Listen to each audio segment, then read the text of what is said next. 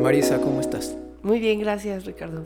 Qué bueno que aceptaste la invitación, qué bueno que estás por acá y también qué bueno a la gente que decidió dar un clic para checar este contenido, que bueno, como lo hemos venido repitiendo, es un espacio para que la gente, los creadores, para que toda la gente que tenga algo que decir desde su plataforma lo pueda hacer. Y bueno, el día de hoy estamos aquí engalanados con la presencia de Marisa Calderón, artista plástica, y creo que estamos listos para esta conversación.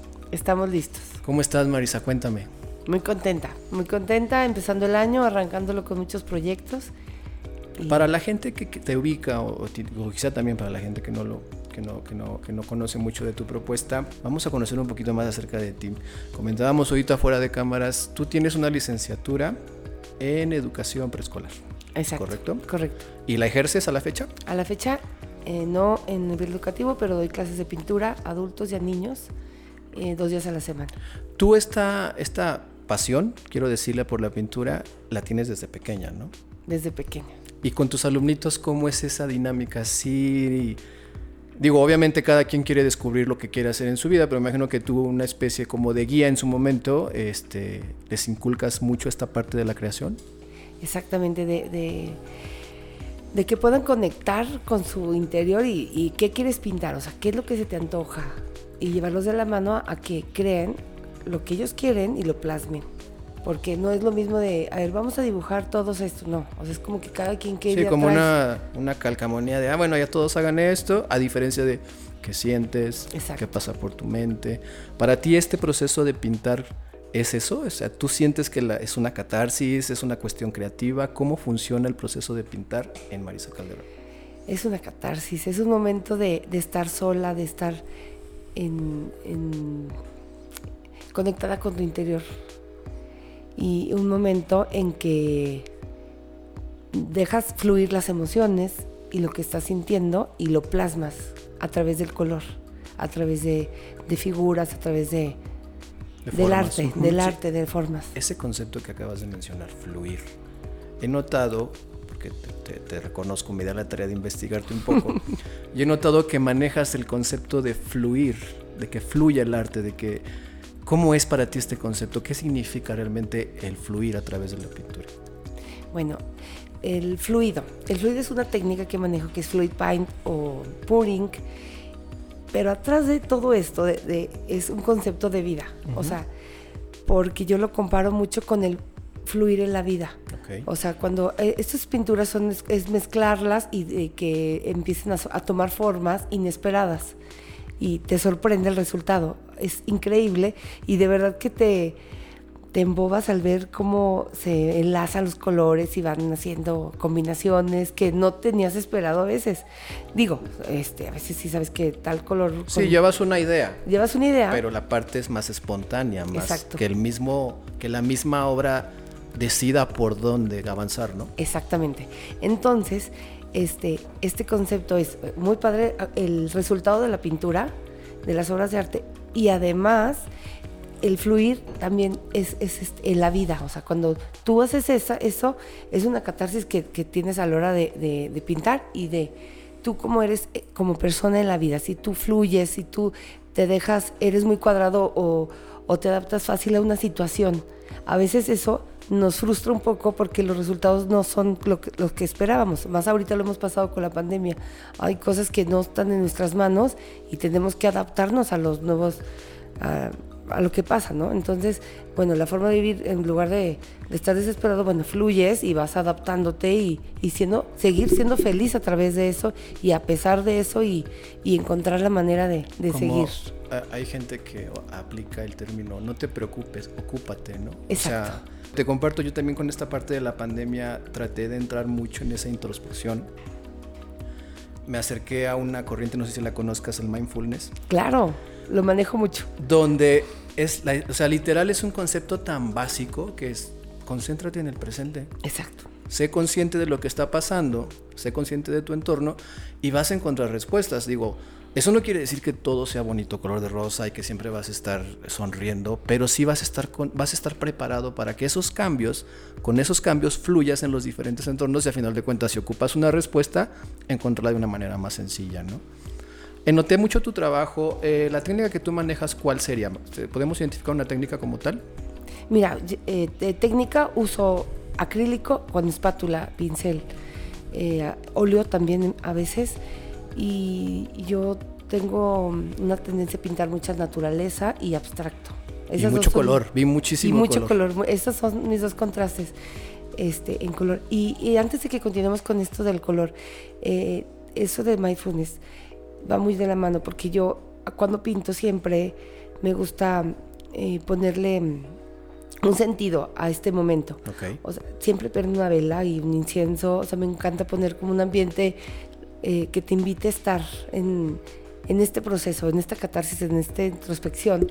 Y pongo mi música y, y con los niños igualmente y con los adultos que tengo en las clases también hacemos una meditación de cinco minutitos. Pero ¿qué es eso? O sea, concéntrate en el aquí y en el ahora. Respira, concéntrate en tu respiración este, disfruta y disfruta este, este proceso. Es que es volver a lo básico, o sea, literal como un elemento, obviamente que todos hacemos porque estamos vivos, por eso respiramos. Algo tan básico como respirar te da muchísimas claves y te, y te brinda, como digo, iba a esa pregunta de cómo es tu proceso creativo, pero ya me lo acabas un poco de, de dibujar. Tú sí generas ese espacio para la creatividad, o sea, tú sí llegas, pones tu vela, pones tu música y generas que en ti fluya volvemos al mismo concepto de fluir, la parte de la creatividad, ¿no? O sea, está muy padre eso, cómo manejas todo ese concepto de empezar a crear. Inclusive a veces un lienzo en blanco, o sea, a veces este, pongo las pinturas y, o sea, respiro, hago una pequeña meditación y vámonos. Y salen a veces cosas inesperadas que a mí me sorprenden y bien padres. Sí, también vi que haces intervención en diferentes, por ejemplo, vi sombreros sí. y chamarras. No sé si se me está pasando algún otro objeto que te gusta intervenir. Sombreros y chamarras me enfoco más. Sí. Bueno, en mi casa he pintado de todo, ¿eh? hasta paredes. Bueno, tengo tres murales que no, que en mi, en mi casa y, y bueno, los sombreros, este, pues sí, plasmar el arte ahí, los hago sobre pedido, sobre todo me los piden mucho para extranjeros. ¿Y, cómo se da ese brinco? Digo, sé que a final de cuentas, al, manejar el concepto de fluir, pues obviamente fluyes entre pues, lienzos, por así decirlo. Pero ¿cómo se da ese cambio de repente hacer tú tus cuadros y un día decir, igual puede ser sombrero? ¿Fue una idea que te surgió a ti? ¿Fue un pedido que te hicieron? ¿Cómo es se que el arte lo puedes llevar a todos lados. El arte es es belleza, es que tú admires algo y lo puedes plasmar en un sombrero, en una chamarra. Y, bueno, estaban súper de moda las chamarras y me, aventé a pintar una, empecé a investigar cómo se hacían y empezaron a, pedir, ¿no? Y también sombreros. Y, he hecho muchos. O sea, ahorita tengo uno que no he empezado, que es un escarabajo, que estoy así con. Que va para Michoacán. Ok. A una querida amiga Sara Fonseca, que le mando saludos. Y, este, y no he podido porque estoy ahí atorada, pero va a fluir, va a fluir y, va, lo va a hacer bien padre. ¿Cómo, ¿Cómo cierras el año? ¿Y cómo comienzas este que está, pues ya vamos avanzando? ¿Qué planes hay? Cerramos muy contentos. Este año, el 2021, fue muy productivo para mí. Hubo dos exposiciones muy grandes, este, mucho, avancé mucho. Siento que fue un año, de mucho crecimiento. Y este año con un proyecto que me invitaron a finales de, del 2021 y arrancamos en enero, que es para, para el Hospital del Niño y la Mujer. Okay. Estamos este, haciendo una campaña que es Ponle color a la vida y nos invitó el doctor Briseño, el Armando Briseño y Francisco Goldaracena a, junto con otros dos doctores a hacer este a darle arte al, al hospital. Y estamos haciendo un colectivo de, de, pintores, ya llevamos 25 en la lista. Todos están, ya tengo algunas horas en casa y otros están trabajando todavía en ellas. Este, esta semana van a llevar otras tantas. Y el objetivo de esta campaña es llevarles arte a los niños, a las mujeres, que al estar enfermas y al estar vulnerables y al traer en la cabeza la enfermedad se les olvide un poco y admiren arte, vean arte y, los lleven más allá, o sea, que, que a la hora de verlo puedan olvidarse y, fluir y disfrutar y, darles alegría. Entender, es que sí, digo, a final de cuentas como creadora te queda, te queda claro que el arte es un, un agente de cambio, o sea, genera, transforma.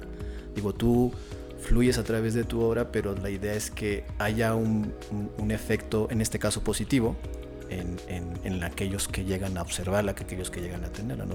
Me, me, late bastante como si eres bastante congruente en ese sentido de manejar una línea de creación con un fin positivo, un fin de, de, de adaptación y de fluir. Volvemos a lo mismo, ¿no? Que fluya toda la idea y que fluya el, el receptor de ese mensaje. Te felicito, la verdad. Ay, gracias, gracias. Y la verdad es que qué bueno que, tengas planes. Digo, la pandemia a final de cuentas afectó todo. No hubo un solo campo que no se viera afectado. Y qué bueno que... Creo que la parte creativa fue de la que más no quiero decir se benefició, pero se acopló mucho a generar nuevas plataformas y nuevas formas de seguir creando y eso me, me, parece bastante interesante. Si la gente quisiera conocer un poquito más de tu trabajo, ¿cómo puede buscar tu plataforma, tus redes sociales? ¿Dónde te encuentran? Me encuentran en Instagram como el estudio de Marisa. Ok maneja solamente la plataforma de Instagram. También la conecté con Facebook, pero la verdad yo solo contesto por Instagram. Digo, no nada más tú, creo que hay muchos, muchas tendencias que, señalan que la parte creativa está muy enfocada, muy de nicho en esa red social. ¿Sabes qué? Que, me gusta porque no te quita tanto tiempo, es muy artística, mucho, muy visual, muy, muchas fotografías, este, y eso es muy visual, creo que es la clave. Sí, es muy visual. Y la verdad es que no crees que paso mucho tiempo creando y no estoy con el celular contestando. O sea, Facebook me ayuda, me, desvía mi atención demasiado, entonces no. Entonces, este, contesto solamente ahí y dedico mucho tiempo en crear. Pues qué bueno que estuviste por acá. ¿Cómo ves el espacio? ¿Te gusta? Me gustó muchísimo, me gustó mucho la entrevista, muy, muy a gusto. Me comentabas que ya has seguido un poquito el trabajo de, pues digo, del proyecto que estamos armando. La verdad te agradezco bastante que, que te des el tiempo de poder de poder eh, disfrutarlo y, es eso, es entender que a final de cuentas como creadores, desde nuestra plataforma, diferente que sea, las, redes y los, vínculos son los que generan potencial para seguir generando más cosas y también potencial para tú como creador crecer y buscar nuevas, metas. Digo, me queda claro, se los repito mucho a los invitados que están conmigo, San Luis Potosí tiene mucha oferta de talento en pintura, en arte, en música, en literatura, en marketing.